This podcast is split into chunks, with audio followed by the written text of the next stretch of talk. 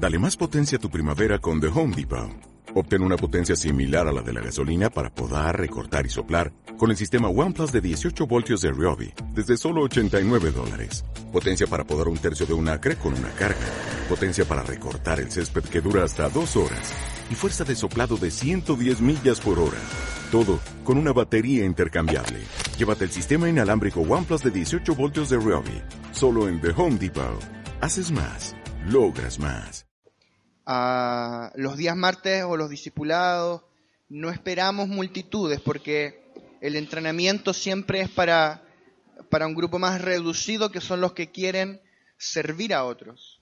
Los domingos, las reuniones más masivas, las redes, sí esperamos mucha, mucha gente, pero los entrenamientos son para grupos reducidos. No porque esto sea cerrado, al contrario, esto es abierto, pero porque la palabra que estamos soltando los días martes no es para no es para saciar tu emoción inmediata, no es para que tú te vayas emocionado y llores, sino es para cimentar en tu espíritu un fundamento en la palabra para que tú puedas edificar el cuerpo de Cristo. O sea, este, estos días martes y los discipulados tratamos temas ministeriales.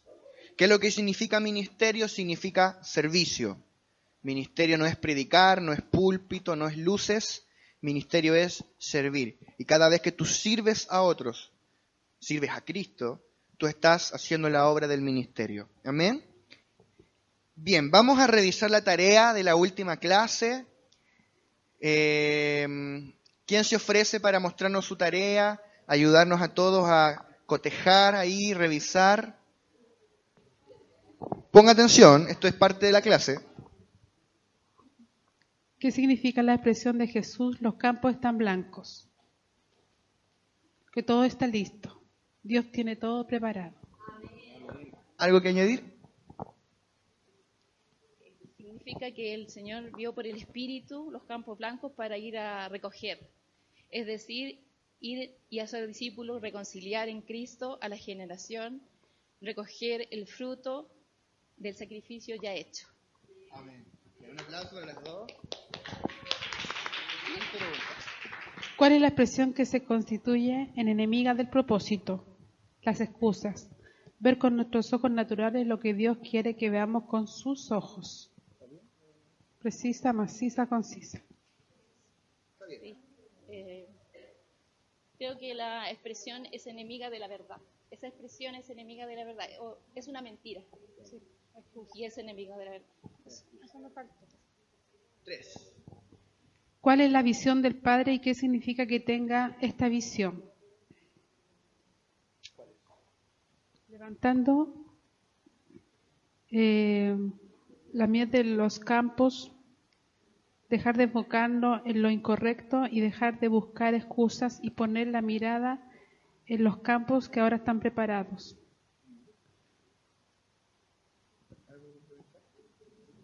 Lo que yo puse, no sé si es complementar, pero dice, Él ve el sacrificio de Cristo, por el cual todo hombre y nación pueden y deben ser salvos. Bien. Siguiente pregunta, cuatro. ¿Qué traen como resultado la excusa? El estándar, el crecimiento y la multiplicación, porque el Señor dice que, se, que ya está todo listo.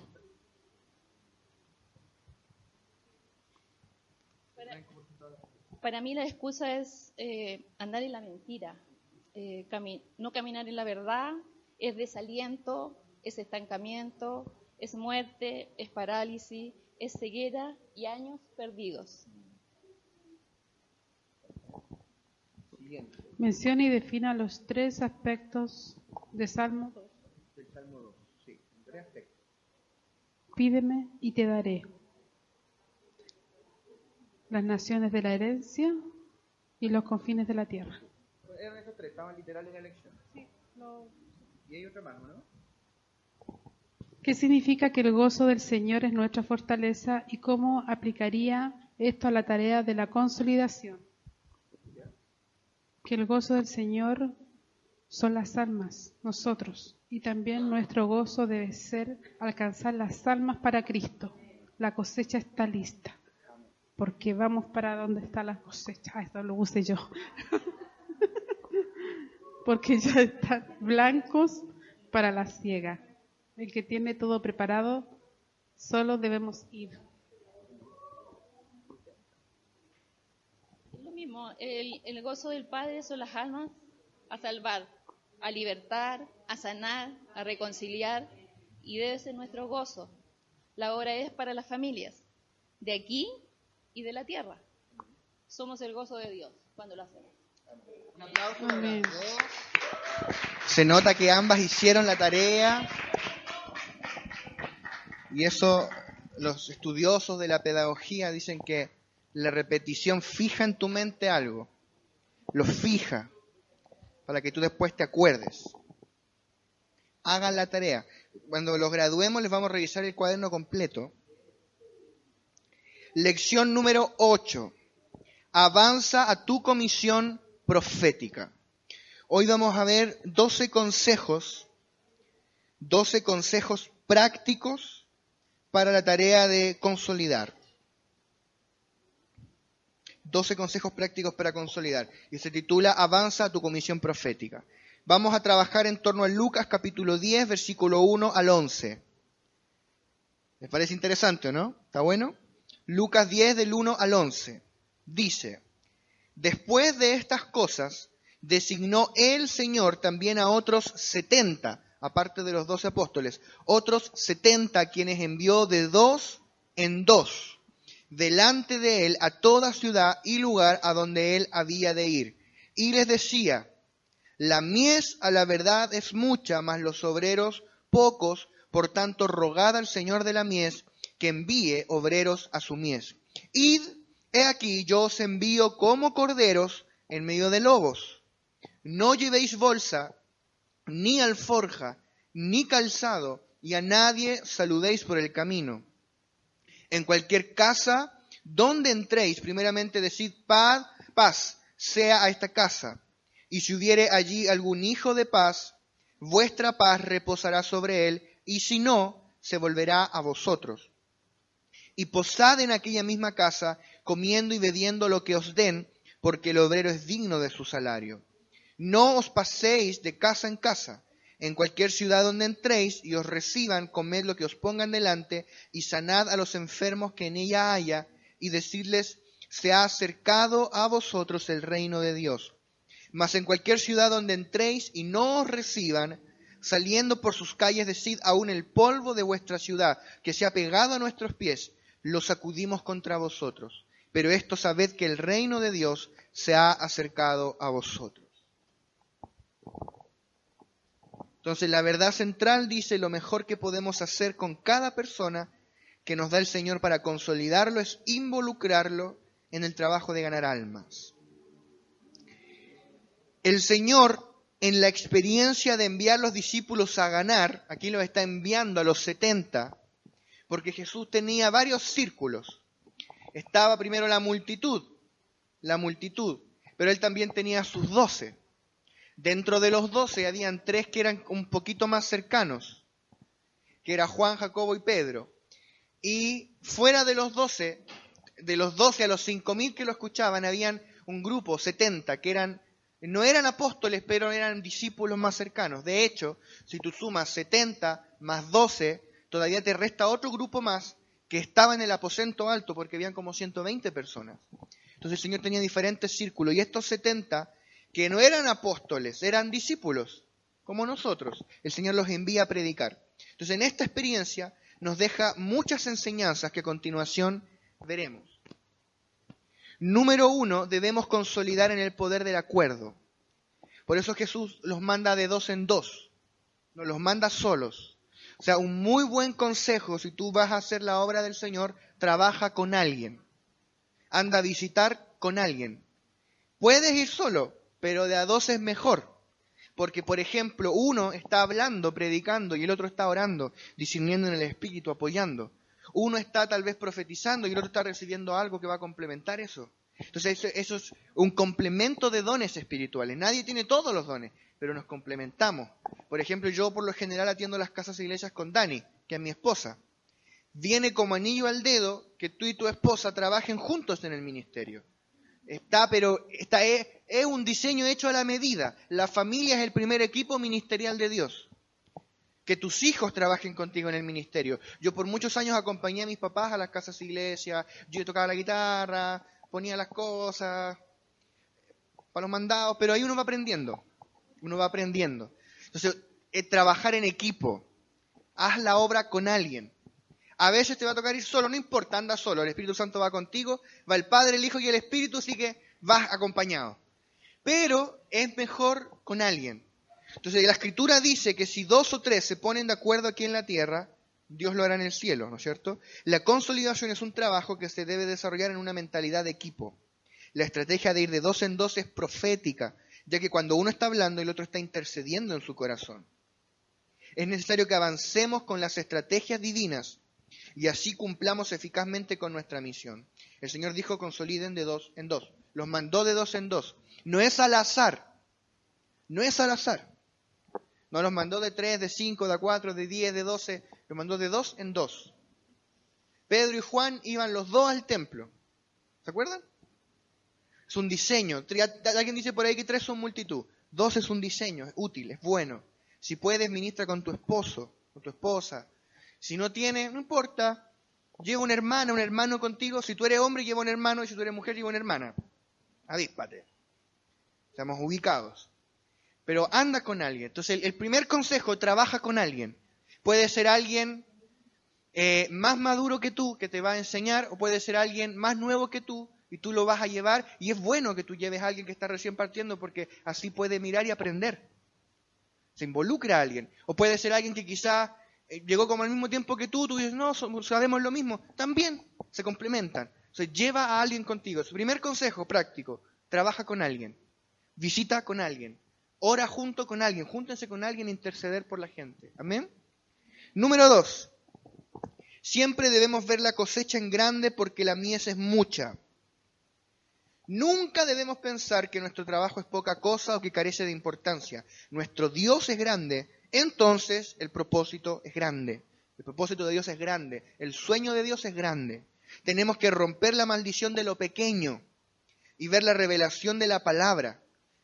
Cuando Dios dice, la mies es mucha, piensa en eso. Esa es la visión de Dios, que está confirmando la gran necesidad de la humanidad por ser salva hablemos con fuerza y fe, debemos decir, visión grande trae resultados grandes. Entonces la visión de Dios es grande. Nosotros los seres humanos siempre pensamos en pequeño, sobre todo los latinos y sobre todo los chilenos también. No tengo una casita, voy en mi autito, gané un hermanito, la iglesita, el templito, todo es chico. ¿Quiere una tacita de té, de tecito?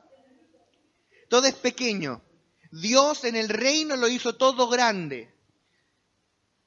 Mira la cantidad de galaxias que existen, la cantidad de estrellas, piénsalo. Este agujero negro que sacaron la foto hace poco está a millones de millones de millones de años luz. Galaxia, galaxia, galaxia, galaxia. Y por allá está el hoyo negro. Impresionante.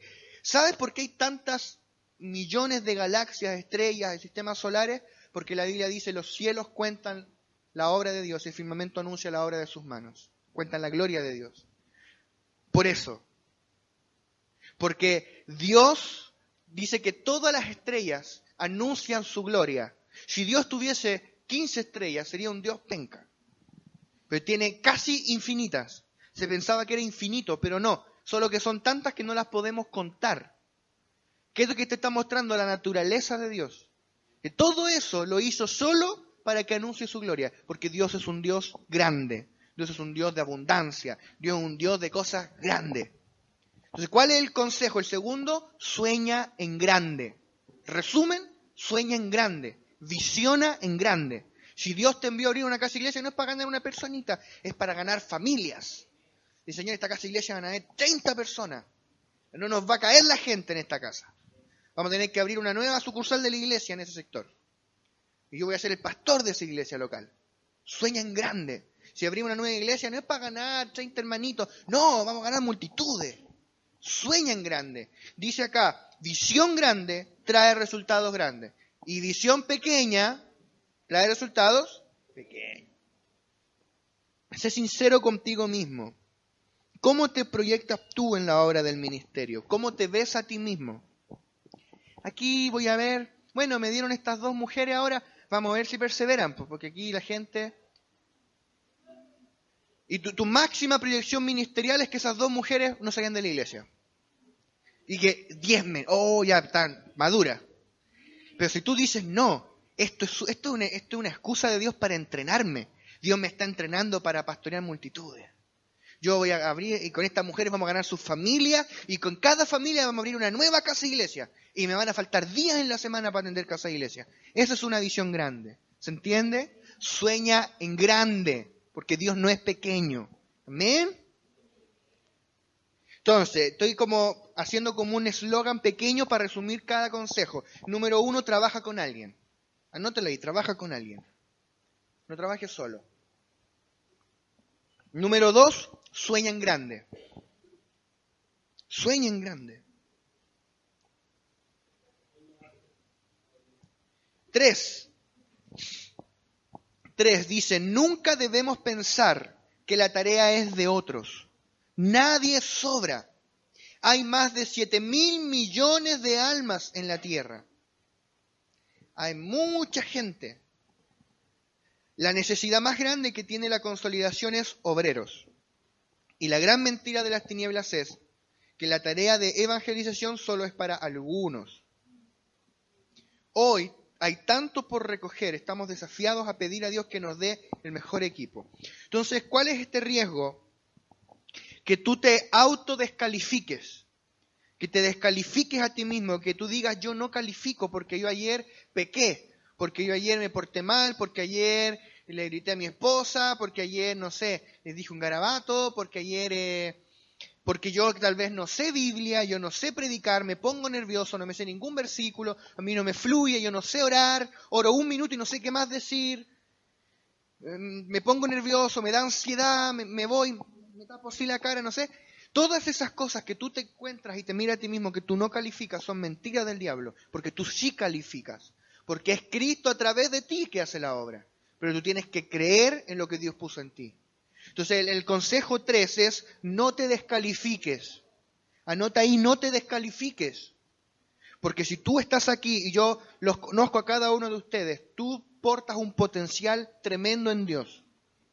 Tremendo. Hay poder de Dios en ti, hay unción dentro de ti. Dentro de ti hay más unción de la que tú crees. ¿Sabes cuál es el tema? Que la unción de Dios que está en ti se activa frente a la necesidad. El día que yo te pongo un enfermo adelante y no haya ningún pastor ni ningún líder, te vas a dar cuenta que tú puedes sanar enfermos. Sí. El día que no haya nadie para cantar y tengas que cantar, te vas a dar cuenta que tú puedes cantar. Y hasta vaya a profetizar entre medio y Dios te va a usar. Porque hay más unción en ti de la que tú crees los chilenos en general y, los latinos también muchos, somos muy inseguros. Somos como, como que todos nos miramos a nosotros mismos en menos. No debemos ser así. Debemos creer en lo que Dios puso en nosotros. Hay dos problemas cuando uno se mira a sí mismo. El uno es que tú te mires por debajo de cómo Dios te mira. El otro es que te mires por sobre cómo Dios te mira. Eso es tener un concepto de uno mismo más grande que el que debe tener.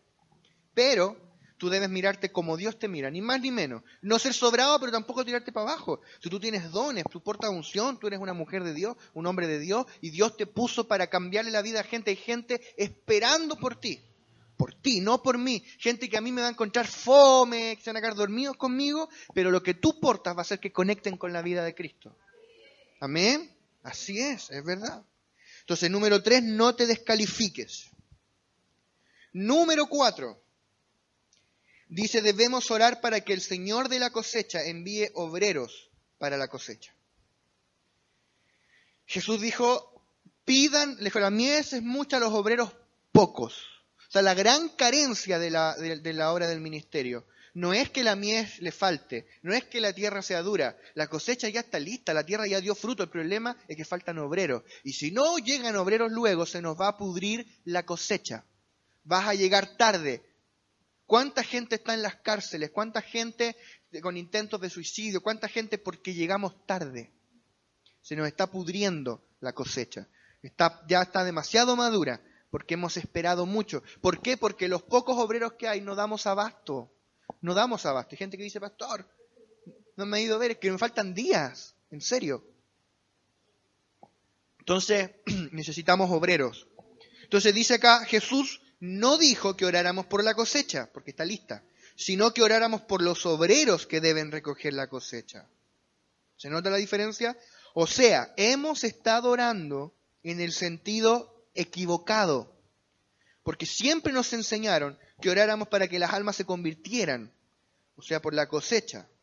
Que es válido, sí, pero Dice aquí, creo que uno de los problemas que la iglesia ha tenido que enfrentar todos estos años es el enfoque incorrecto del pedir. Necesitamos obreros apasionados por la mies del Señor. Sabes que esa es una oración de nosotros. Dios levanta obreros. Nosotros, ustedes saben, todos los martes ayunamos por nuestra congregación, por nuestra iglesia. Y si usted no lo sabía o no, estaba participando, yo le extiendo ahora formalmente el llamado al ayuno todos los días martes estamos ayunando por la iglesia. Estamos clamando, intercediendo al Señor por la iglesia. Por varias cosas, varios motivos de oración. Número uno, para que el Señor añada nuevas almas a la iglesia. Que ganemos almas, que el Señor nos conecte con los hijos de paz. Número dos, para que Dios nos permita consolidar a esa gente, que el fruto no se pierda. Oramos por todos los que estamos consolidando. Le podemos enviar nombres de toda la gente que estamos consolidando. Oramos por las casas e iglesias que tenemos. Oramos para que se abran nuevas casas e iglesias y oramos por los obreros que ya están para que Dios los afirme, para que no decaiga su fe, para que no se desalienten. Y oramos para que Dios levante más obreros. Y sé que hay muchos que quieren servir y de repente no saben cómo empezar. Dios te va a levantar y te va a activar como un obrero. Vas a terminar este semestre como un obrero, con las manos metidas en la masa. Necesitamos obreros. Esa es la gran necesidad del reino, obreros. ¿Sabes por qué? Si tú si, yo hiciera una especie los días martes, como una cosa tipo pilar sordo con tres versículos, se me llenaría de gente acá. Una cuestión así media psicológica, media para el alma. Pero si yo hago un entrenamiento de obreros, ¿por qué viene menos gente? Porque no todos quieren ser obreros.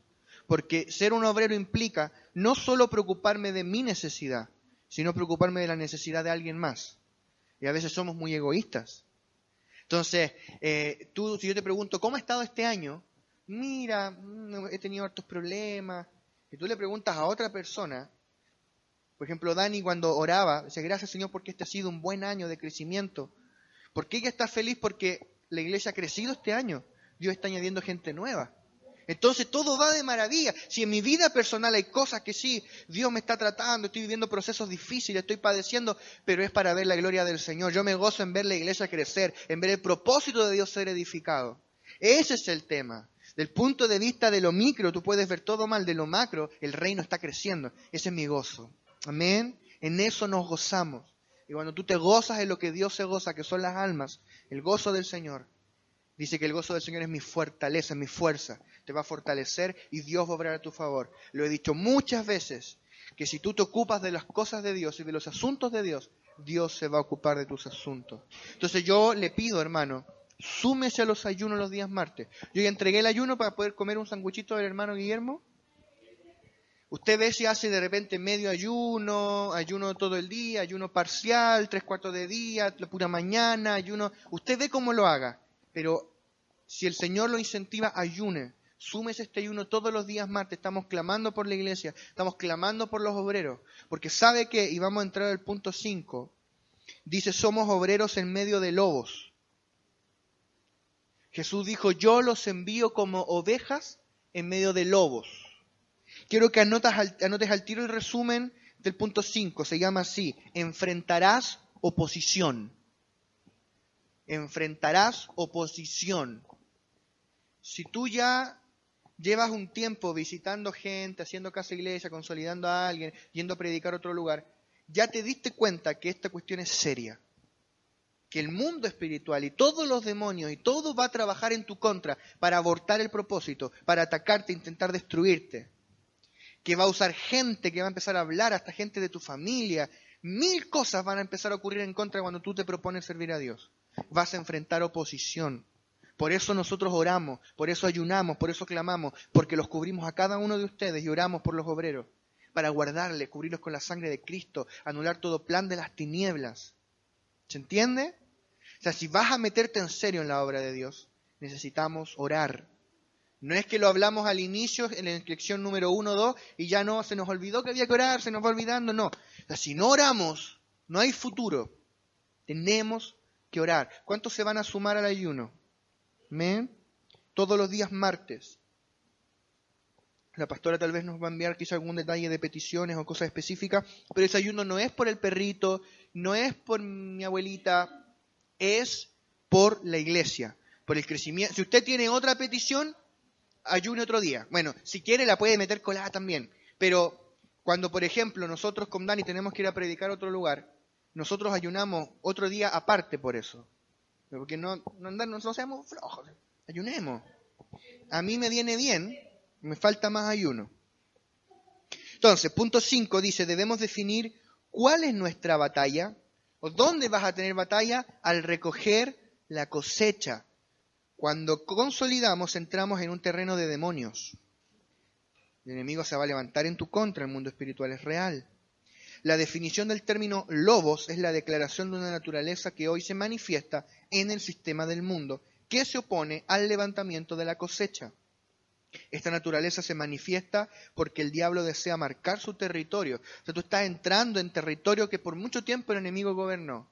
Pero tú tienes algo que él no tiene. Tienes la victoria absoluta y consumada de la cruz, que trae una escritura que dice que él anuló el acta de decretos que había contra nosotros.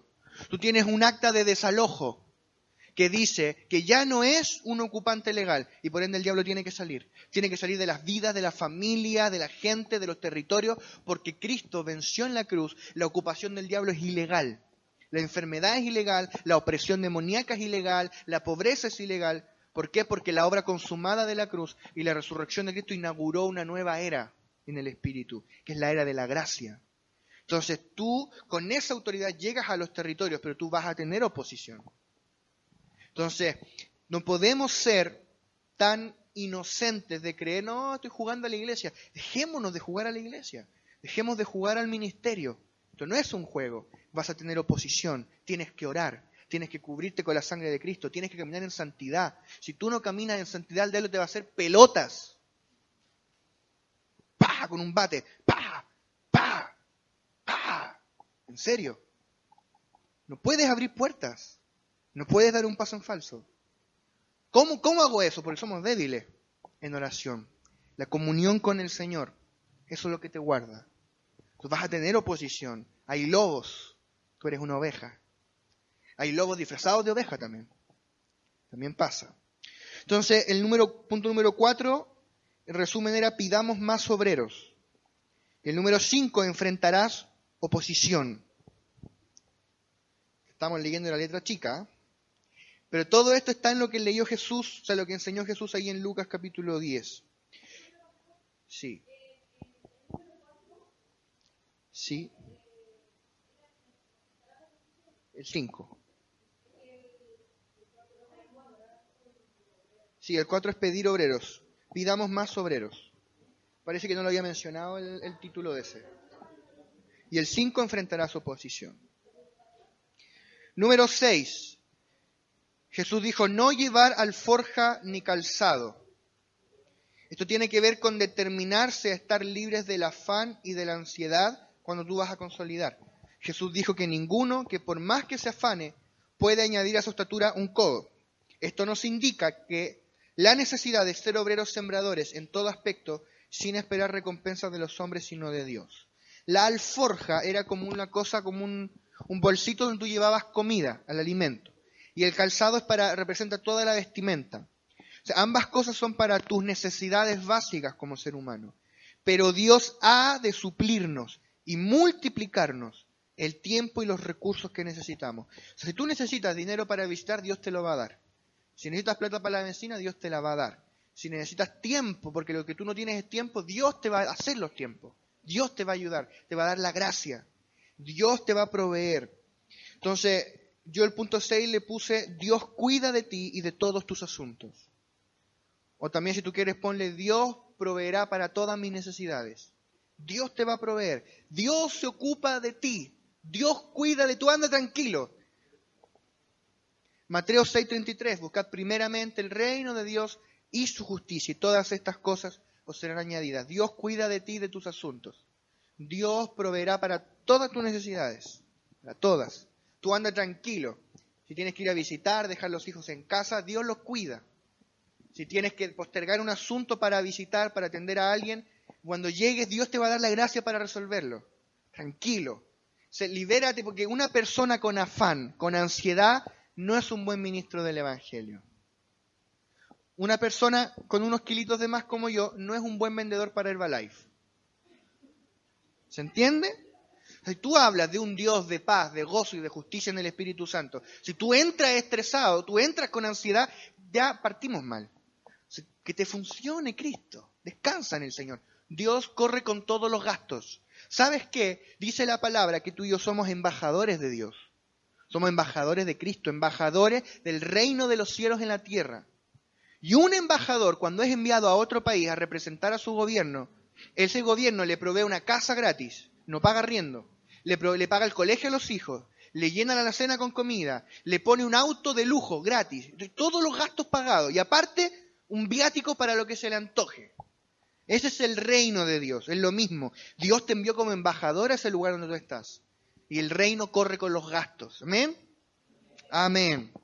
Número siete. A nadie saludéis por el camino. Jesús dijo, cuando tú vayas por el camino no saludes a nadie. A ver, entendamos que esto es figurativo, no es que no sea un antipático que no saludes a la gente. No, no me salude hermano porque estoy en el propósito. No, no es eso. Es que cuando en ese tiempo la gente iba, por ejemplo, de aquí a aquí, iba, tenía que ir a hacer una diligencia, de repente en el mercado se encontraba con alguien, ¿cómo estáis, compadre? Y se quedaban media hora conversando.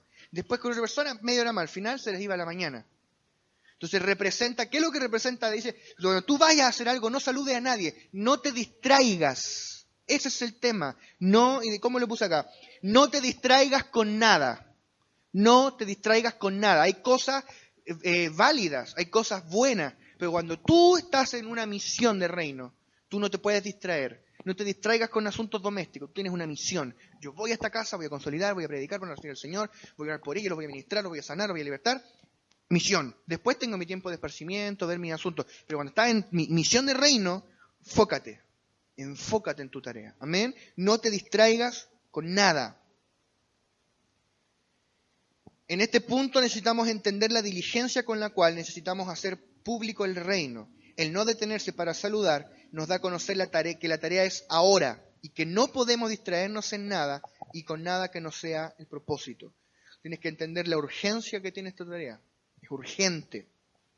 Si llegamos tarde, puede ser demasiado tarde. Número 8. Debemos ir a las casas. Este es el único que lo dejé así tal cual. Debes ir a las casas. Porque debes ir a las casas. La gente no va a llegar a tu casa tú vas a tener que mover tus piernitas y ir a otro lugar. El mejor lugar para consolidar son los hogares. Allí es donde encontramos la verdadera vida de los hijos de Dios. Jesús envió a las casas a sus discípulos porque estaba interesado en el círculo íntimo de la familia. Dios no quiere ganar solo personas, quiere ganar familias. Tú tienes que ir a las casas. Tienes que ir a las casas. Entonces, por ejemplo, tú le empiezas a hablar a alguien del Señor, qué sé yo, papá, quiere a verte. Y vas a esa casa y lo visitas. Y ojalá esté la familia. Y los haces recibir al Señor. Y después los dejas al tiro amarrado para ir a visitarlo la semana que sigue. Y sin que se den cuenta, pa, y abriste una casa iglesia. Y ahí, y tienes que ir a las casas. O si, por ejemplo, tú, tú, tú, dime el ejemplo, tú le estabas hablando a alguien del Señor. Pues supongamos, no sé, pues estamos aquí en el culto un día domingo, llega alguien nuevo, un hermano como medio parecido a ti, supongamos una mujer de tu edad, ya, la pastora va a decir, hermana, usted consolide a esta persona. Significa que tienes que llamarla por teléfono en la semana, escribirle un mensajito de tanto en tanto, ver cómo está, preocuparte que venga al culto, si necesita algo, y tratar de ir a verla. Siempre y cuando la persona quiera, porque hay gente que de repente como que no quiere mucho, pero si tú la ves dispuesta, anda a verla a su casa. Conoce la familia, invita a la familia, comienza una casa de iglesia. Esa es la visión, abrir casas de iglesia. ¿Se entiende? Entonces tienes que ir a las casas. Hermano, no seamos flojos. Vamos a las casas, visitemos, movámonos, tomemos un Uber, un Cabify, micro, dedo, auto, metro, lo que sea necesario, pero vamos a visitar. Vamos a las casas. Tú tienes que entrar en las casas. Allí es el mejor lugar para consolidar. La gente está tranquila, está en su ambiente, en un ambiente no religioso, no templístico.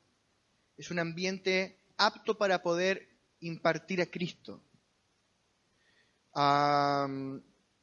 Por ejemplo, no sé cuántos han visto a la familia Marambio, son unos que se sientan por ahí, que viene el papá, la mamá y los tres hijos, que son los tres parecidos, ¿visto, no? Jonathan, Mauro y Ivo, que son medios primos del Marco, ¿no? Primo del Marco, él, el primo guaso. Y ellos por mucho tiempo tuvieron muchos problemas, tuvieron muchos problemas. Y hasta que Marco con Marcia y Marquito empezaron a ir a visitarlo, visitarlo, visitarlo, y hablarles del Señor, hablarles del Señor. Al principio ellos creían, oye, que viene a tomar conmigo seguido. Mentira, era para hablar del Señor, hablar del Señor. Hermano, hasta que los ganaron, los trajeron, vienen todas las semanas. ¿Pero por qué?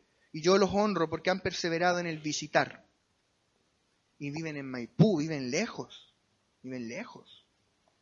Ese principio del visitar. Yo recuerdo la primera vez que conocí al Jonathan, era duro, pero duro. Todavía un poquito duro.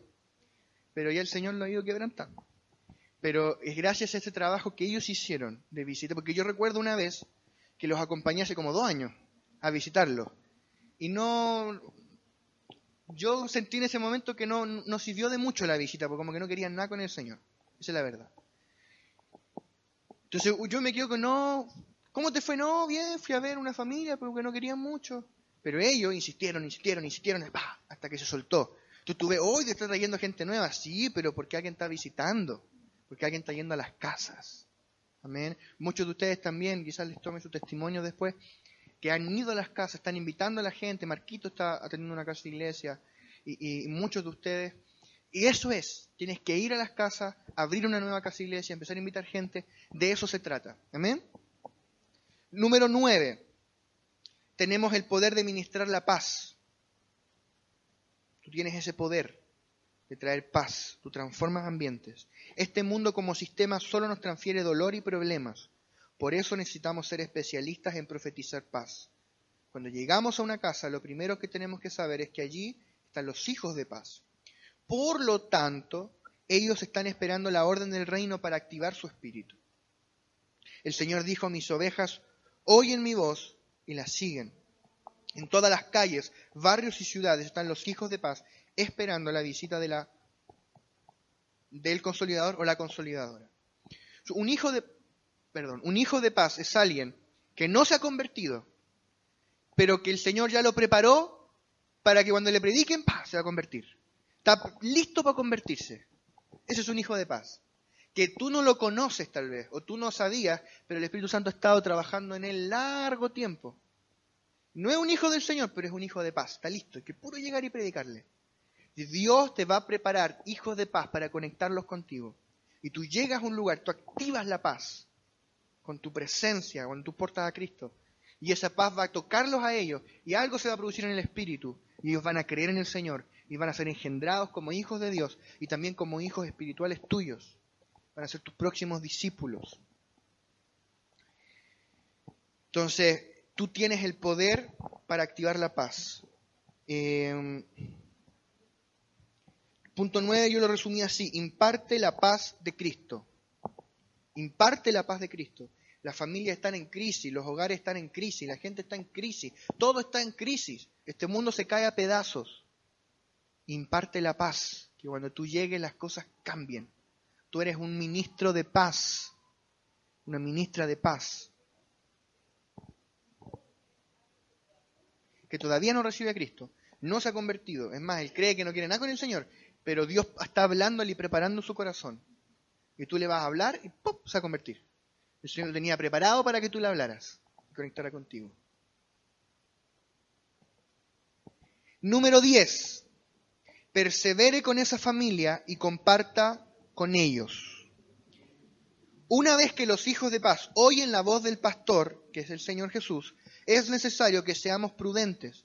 No debemos descuidar la familia consolidada, debemos atenderlos, ministrarlos, amarlos y respetarlos. El Evangelio de la paz debe consolidar y fundamentar la vida de la familia que se congrega en la iglesia. Ser pacientes en el desarrollo y crecimiento de las personas. Este punto 10, yo le puse persevera con esa familia. Persevera con esa familia. Persevera. Visítalos de nuevo, visítalos de nuevo. Ora por ellos. Si no vienen al culto, llámalos, anda a verlos. Insiste, cactea, persevera. Con esa familia. Porque Dios quiere familia. Yo sé que hay gente que al principio dicen que sí a todo. Después con el tiempo se desaniman y como que ya no quieren que vengan, no me vengan a ver mejor. Pero no importa, persevera. Y después van a querer de nuevo. Porque es una lucha espiritual. Pero tú estás perseverando. Hay un poder en el perseverar los imperseverantes nunca ven ese fruto que produce perseverar. Número 11. Sana a los enfermos y anuncia el Evangelio del Reino. Nuestro siguiente desafío luego de anunciar la paz en los hogares es ministrar la sanidad sobre las vidas en todas las áreas de sus vidas. Jesús dijo, cuando los envió a los 70, que no lleven alforja, no hagan esto, hagan esto, sanen a los enfermos. Es un mandato. Sanar enfermos no es opcional. Hacer milagros no es opcional. Profetizar, fluir en el poder no es opcional, es un mandato. Dicho sea de paso, si el Señor te está mandando a hacerlo es porque sabe que tú tienes la capacidad para hacerlo en Cristo.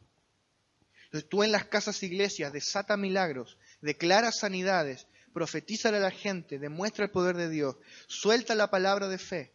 Tú portas el poder de Dios, tú portas unción de Dios. Tú portas unción de milagro, unción de sanidad.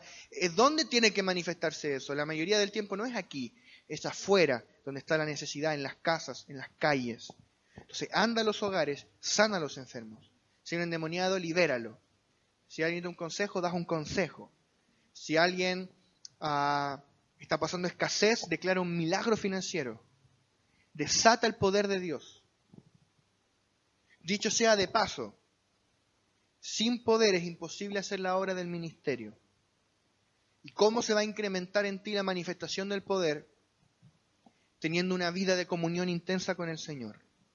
En la comunión, ¿sabes qué? En esa comunión muchas veces más que darte poder, el Señor se lleva tus temores y tus inseguridades y te da fe para creer en el Cristo que tú ya aportas y que ese Cristo es poderoso para manifestarse en cualquier situación. Sanad enfermos, dijo Jesús, limpiad leprosos, echad fuera demonios. Es un mandato, hazlo. ¿Por qué? Para que el nuevo crea, para que afirmes la fe del nuevo, para que su fe no esté fundamentada en palabras de humana sabiduría, sino en el poder de Dios. Amén. Número 12. Presenta el Evangelio del Reino. Presenta el Evangelio del Reino. Dios no nos llamó a predicar una religión, ni tradiciones o costumbres sino a vivir una vida de fe y de esperanza. El Evangelio de Dios es diferente a la religión. Nunca es sano imponer cargas religiosas, sino debemos ministrar esperanza y paz. Presenta siempre esperanza, amor y fe. Esto es lo que las personas quieren oír, el Evangelio del reino de Dios. Yo resumí este punto así, predica reino y no religión. Dios nos libre de predicar religión, nosotros, tú no eres un testigo de Jehová golpeando puertas. Tú eres un embajador del reino de los cielos en la tierra. O sea, no prediques religión, no prediques costumbres, no prediques tradiciones, predica reino. Predica las buenas noticias del reino. El reino es justicia, gozo y paz en el Espíritu Santo. El reino no consiste en palabras, sino en poder. El reino son las buenas noticias del Evangelio. Buena noticia. Predica el Evangelio del reino. Nunca, nunca prediques una religión. Nunca discutas por religión. Si te llega un testigo de Jehová, no le discuta. Un mormón no le discuta. Ahora, si te pregunta, tú no puedes mentir. La verdad es la verdad. Pero la verdad tiene poder en sí misma, no por estar amparada en el marco de una organización religiosa. La verdad da testimonio de sí misma. ¿Sí? Entonces, cuando tú hables de Cristo, no presentes una religión, presenta a Cristo que la gente pueda comer a Cristo. Mucha gente que llega a las casas de iglesia nos dice, es que yo soy católica y nunca voy a cambiar. No te preocupes, no vine a decirte que te cambies de religión, vine a hablarte de Cristo. Y cuando tú comes a Cristo, no sabe nada que cuando coma a Cristo va a dejar de ser católica. Porque la verdad de Dios, la verdad de Dios va testimonio de sí misma. ¿Sí? Entonces, voy a repetir los 12 puntos. Uno, número uno, trabaja con alguien. No vayas solo, trata de ir con alguien. Número dos, sueña en grande. Proyectate que esa casa es la semilla de próximas casas e iglesias, familias, hijos de reino. Dos, perdón, tres, no te descalifiques. No te descalifiques. Tú calificas. Tú eres el hombre de Dios escogido para este tiempo, la mujer de Dios escogida para esa gente. Tú eres el hombre de Dios, eres la respuesta que estaban esperando. Cuatro, pidamos más obreros porque faltan. Pidamos más obreros. Cinco, enfrentarás oposición, pero hay que ser valiente. Amén. Dios está con nosotros. Número seis, Dios cuida de ti y de todos tus asuntos. O sea, el reino corre con los gastos. Tú dale, visita, consolida, haz la obra. Siete, no te distraigas con nada. Vuélvete un enemigo acérrimo de las distracciones. Ocho, debes ir a las casas. No existe consolidación si no vas.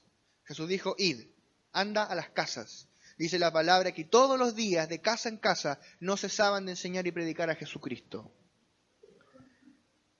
Nueve, imparte la paz de Cristo. ¿Qué vas a hacer en esa casa? Imparte la paz de Cristo. Diez, persevera con esa familia. Once, haz milagros y manifiesta el poder de Dios. Y doce, predica reino y no religión. No intentes ganarlos a una nueva religión, gánalos al reino, gánalos a Cristo. Amén. Entonces, estas son cosas prácticas, pongámoslas en práctica, apliquémoslas. ¿Cuál es la idea? Que cada uno de ustedes, de aquí a que termine este año, tenga lo menos una casa iglesia. Nuestra visión de trabajo como iglesia es las casas iglesias. Algunos le llaman célula, casa de paz, casa culto, barca de una vez. ¿Quién iría a una barca? Nadie. Pero casa iglesia todavía es como puede ser. Casa iglesia. Entonces, y de hecho vamos a hacer un módulo de casas iglesias terminando este y vamos a meternos en detalle, pero ¿cuál es el tema? Que tú le hables a la gente de Cristo. Reciban el Señor.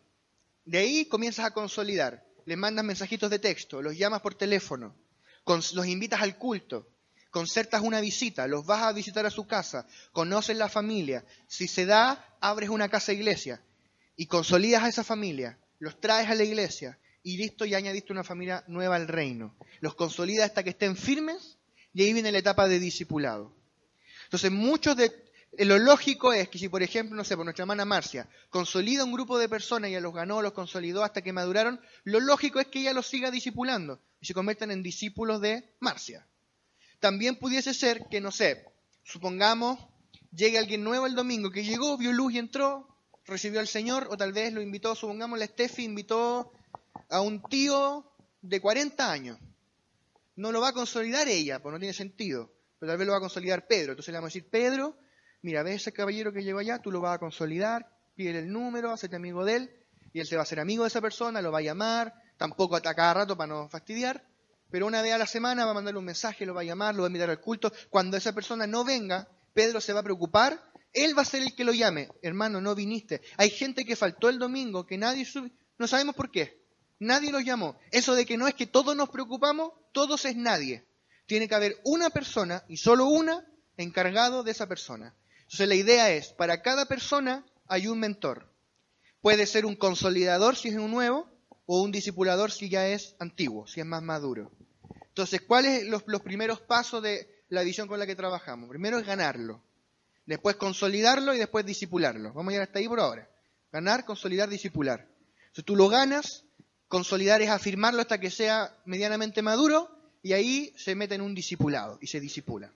Dentro de la consolidación, lo vamos a ver más adelante, entra la LBS, entra a ir a un encuentro, entra que lo visites, que lo llames por teléfono, que le escriba. Cuando esa persona no venga, el Pedro lo va a llamar para saber cómo está. Él se va a preocupar si necesita algo, si está mal de dinero, si su familia tiene un problema. El Pedro está encargado de preocuparse de esa persona. Eso es consolidar. Y para cada persona que llegue, la idea es un consolidador. No más, uno. uno. Entonces la idea es que toda persona en esta iglesia tenga una persona que esté mentoreando y tenga a su vez un mentor. O sea, yo tengo gente que estoy mentoreando, consolidando, discipulando, y tengo mi mentor que es el pastor Mauricio. Entonces sí estamos construyendo una red de discipulado. El pastor tiene sus discípulos y nosotros tenemos nuestros discípulos, o, quizás no son discípulos, son gente nueva que estamos consolidando. Pero es tu futura red de discipulado. Por eso es sueñan grande. Esos van a ser tu mano derecha, izquierda, toda. A ser tus discípulos. Entonces estamos ordenando el trabajo de, de lo que es el discipulado. La idea es que cada uno de ustedes tenga un discipulador claro, que tú digas, él es mi discipulador o ella es mi discipuladora, o ese matrimonio me disipula, y que tú, a su vez, cada uno de los que está aquí esté consolidando a lo menos una persona. Y que de aquí a un corto plazo, yo digo a más tardar fines de año porque los vamos a graduar, pero ojalá de aquí a un corto plazo, todos los que están aquí tengan una casa de iglesia. Por ejemplo, Coque con Connie, que ellos son pololos. Ellos podrían perfectamente tener una casa de iglesia juntos. Escucho campanas. Pero por ahora son pololos. Son pololos, pero igual pueden ir juntos. Podrían atender una casa de iglesia con jóvenes, hablarle del Señor a unos amigos, después, eh, qué sé yo, hablarle, abrir una casa de iglesia. Los van a visitar, casa de iglesia. ¿Ves? Ellos pueden ir ellos juntos. La Steffi podría ir con su mamá o con, no sé. Todos podemos ir con alguien o con alguna amiga y nos vamos coordinando y todos vamos atendiendo gente y teniendo casas de iglesia. Entonces, estén atentos. Estamos terminando, estén atentos porque eh, en el culto la gente nueva que vaya llegando puede que te pidamos, te vamos a pedir que tú consolides a alguien. Tú tomas a esa persona. ¿Qué es lo que tienes que hacer? Tú eres la encargada de que esa persona venga al culto. Preocúpate, invítalo el sábado para que venga el domingo. Llámalo de tanto en tanto, una vez a la semana basta. Envíale un mensajito de texto por WhatsApp. Si está muy receptiva, anda a visitar a esa persona, concerte una visita. Insértalo en el cuerpo. ¿Se entiende? Siéntate con esa persona en el culto, métele conversa. Que no, que no es típico que termina el culto y se forma como un círculo, todo hablando y el nuevo está solito ahí. No puede pasarnos eso. Tenemos que orientar el culto al nuevo. Esto es para los viejos, pero el culto es para el nuevo. Orientémonos. Como las parteras, como el hospital. ¿Se acuerdan? Toda urgencia, todo el hospital, maternidad, al bebé que están haciendo. Entonces, ese es el objetivo, que apliquemos estas lecciones, porque uno dice, no, ¿de qué hablaron? No, ya, como no sé cuánto hablando de consolidar, consolidar lo mismo todo el rato. No es lo mismo, estamos profundizando y estamos cristalizando algo en nuestra mente y en nuestro corazón, en nuestro espíritu, de que la consolidación tiene que ser un estilo de hacer iglesia. Que no puede ser que venga alguien al culto y nadie lo salude, estamos mal. No puede ser que venga alguien al culto y nadie lo tome, alguien tiene que tomarlo, alguien tiene que hacerse cargo y todos comenzar a consolidar, disipular a alguien. Tú puedes, tú tienes tiempo para enviar un WhatsApp en la semana. Tú puedes llamar a alguien por teléfono, tú puedes consolidar. Nadie tiene poco, tan poco tiempo para no poder hacerlo. Entonces, repase estos 12 puntos, vuélvalos a estudiar, aproveche de responder la tarea, lo voy a sacar a usted, la haya hecho o no, próxima semana. Prepárese. Ahí hay varias preguntas, son seis preguntas, siete. Y dejamos hasta acá el día de hoy. Vamos a orar. Padre, gracias por este tiempo maravilloso donde tú estás alineándonos a tu visión, alineándonos a tu propósito de ganar almas, de afirmarlos, de hacer de ellos discípulos que practiquen todas las cosas que tú nos has mandado, Señor. Padre, haznos fervientes discipuladores, consolidadores, llenos de tu poder, de tu unción. Yo envío a mis hermanos hoy como consolidadores a hacer la obra del ministerio. Los envío en tu poder, en tu gracia, en tu unción. Los encomiendo a tu gracia. Y declaro que el poder sobrenatural de Dios los respaldará donde quiera que ellos vayan. Que tú, frente a la necesidad, tú los vas a respaldar con señales, con sanidades, con milagros con palabras de ciencia, con palabra profética.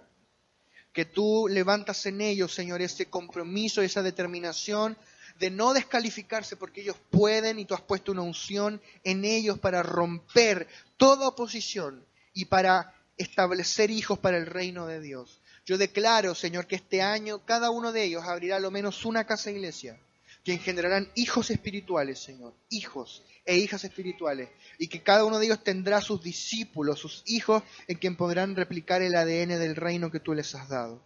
Gracias, Padre amado, en el nombre de Jesús. Amén. Dar un aplauso al Señor.